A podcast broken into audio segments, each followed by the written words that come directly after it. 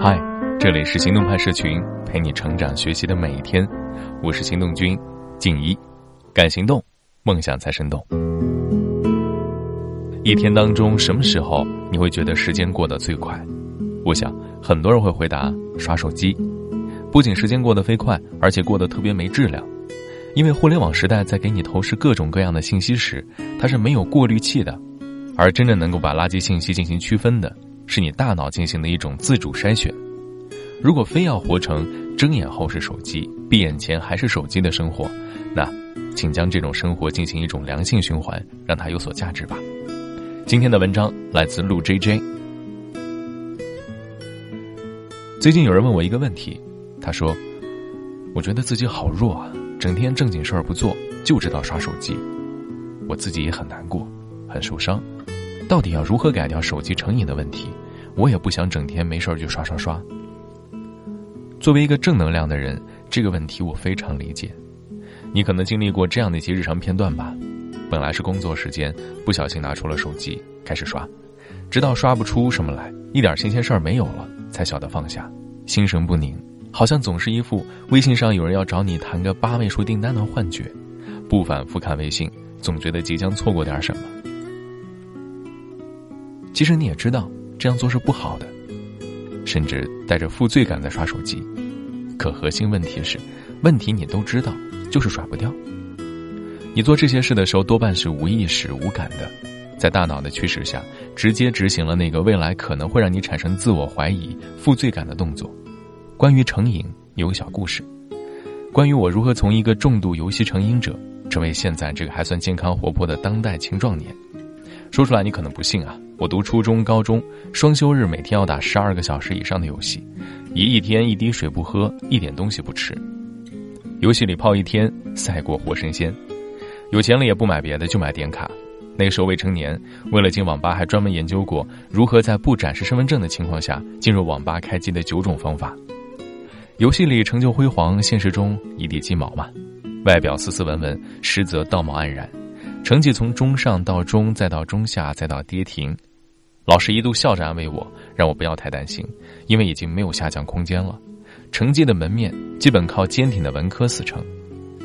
曾经为了彻底戒掉游戏，想过很多奇葩方法，比如我妈去出差，为了不让我打游戏，把电脑的电源线藏起来。我在她离开之后，把家里翻了个底朝天，最后在放被子的橱柜里找到了亲爱的电源线。我妈回家后甚至说，下次再打游戏就要打我。奇葩的方法还有，比如我还想过，外面上网要花钱，我就把部分上网费交给同桌，让他帮忙保管。后来真的想上网了，太上老君都拦不住，我冲去朋友家威胁他把钱交出来，然后他当然和我绝交了。亚洲地区部分国家和研究中心曾经做过调查，当人沉迷于互联网游戏时，他们的脑部活动与游戏成瘾者有相似的倾向。一三年，美国精神病学学会发布的《精神疾病诊断与手册》里引入了“互联网游戏障碍”这个概念，它是指大脑的某个区域如果经常因游戏而生成兴奋感，其他区域就会减弱，情绪、认知等能力也会随之而下降。去年，世卫组织把游戏成瘾归为了精神障碍，我也是在若干年后才意识到当年的疯狂和荒谬之处。那问题又来了，究竟是为何会这样做？事情到底又是如何发生的？其中是否和脑区的运行机制相关呢？我们都知道，多巴胺是一种神经物质，也是与多种上瘾行为有关的脑内分泌物。自从上个世纪五十年代以来，心理学家对于多巴胺的认知也在不断的换代。比如，从原先认为多巴胺是快乐源泉。到后来认识到多巴胺并非直接带给快乐，而是刺激你的期待，让你觉得如果你这么做就能得到快乐。可以将它粗浅的理解为是某种动机物质，它驱动了你的心理，并对你做出了承诺。大脑跟你说：“哎，去做这件事儿吧，做完了这件事儿你会获得快乐的。”多巴胺劫持了你空闲时间的注意力，比如说。三八妇女节，各类商家打出“女神节”“女王节”的口号，又是满减又是返利，实则也在劫持你的多巴胺，让你的视点不自觉地跳跃在促销商品之间，让你以为你买到了那个就能怎么样，让你以为你买到了之后就能快乐。这个过程是这样的：信息识别，再到大脑奖赏系统，最后是执行动作。但奇怪的是，真正得到那个东西以后，我们却并不快乐。准确的说，不及当初大脑给我们的允诺那样快乐。对于要减肥的人来说，吃炸鸡最幸福的时刻是吃之前以及吃的前半程，吃饱后的心理状态就是灾难。你以为你会快乐，其实并不。正如五月天在歌中唱的：“你不是真的快乐。”如果把我们要做的事儿呢分成两种，第一种是那些看上去很痛苦，实则很快乐的事儿；第二种是看上去快乐，实则却很痛苦的事情。大部分情况下，我们都乐于做第二种，因为。人们被大脑的允诺给骗了，所谓的多巴胺劫持，就是实则并没有那么快乐的事儿，被大脑套上了一层快乐的包装。大脑这个狡猾的产品经理啊，把其实并不让你快乐的一时快感，包装成了真正让你快乐的产品卖给了你。不合理的东西本身被赋予了合理的动机，所以你才会想都不想就去做。在社交网络时代，你之所以会毫不犹豫的刷手机。是因为你期待得到虚幻的奖励，比如点赞、评论、转发，而你获得这些伪快乐的成本又这么低，在这样的情况下，你的生理体验和心理体验是矛盾的。从生理体验上来说，你很轻松，动动手指就能看到朋友圈里面的新鲜世界，但是没有专心工作，效率低下，很多事儿拖着没做，这些内心的石头让你的心理体验格外糟糕。过去我沉迷打游戏，客观上来说是很爽的。但我的心理体验却是无比糟糕，没有享受游戏里应有的乐趣，反而陷入了自我怀疑的深渊里。很多人都陷入过这样的恶性循环：不想工作，然后刷手机，刷完手机又更不想工作，那更不想工作就更想刷手机。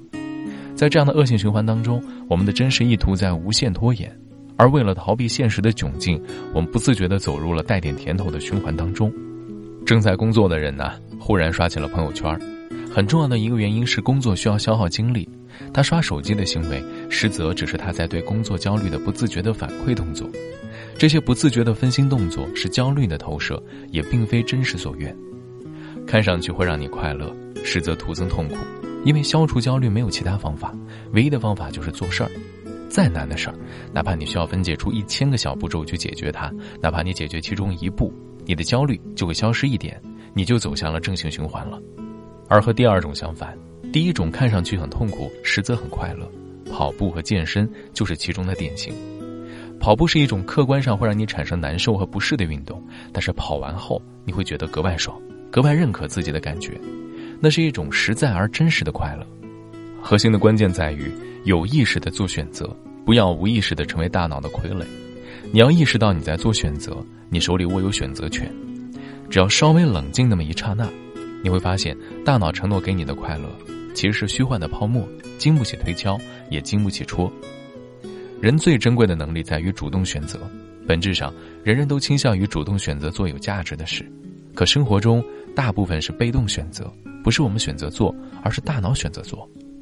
被动选择带来负疚、心虚、对自我的歉意。你如果只是大脑的提线木偶，那么和实验室里一个给糖吃就开心的小白鼠是没有区别的。拖延症患者最大的问题是从未意识到当下自己正在做的那个动作，不停的刷微信、刷微信、刷微博，刷完了微博刷抖音，刷完了抖音刷豆瓣，最后实在刷不出新鲜事儿了，深感生活的无力和被世界遗弃的孤独感，然后开始无病呻吟。但他没有想过，这些全源自于自我的不作为。其实，人人都有的选啊。好了，今天的关键词就是网瘾。无论多远，都在我身边，陪我度过许多个瞬间，有过快乐，也偶尔伤感。从没让我感觉到孤单。我的世界因你而改变，如此简单。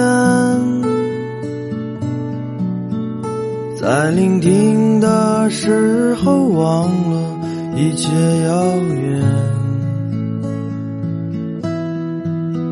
我的世界因你而改变，不再平凡，穿越了现实的梦想，永不停歇。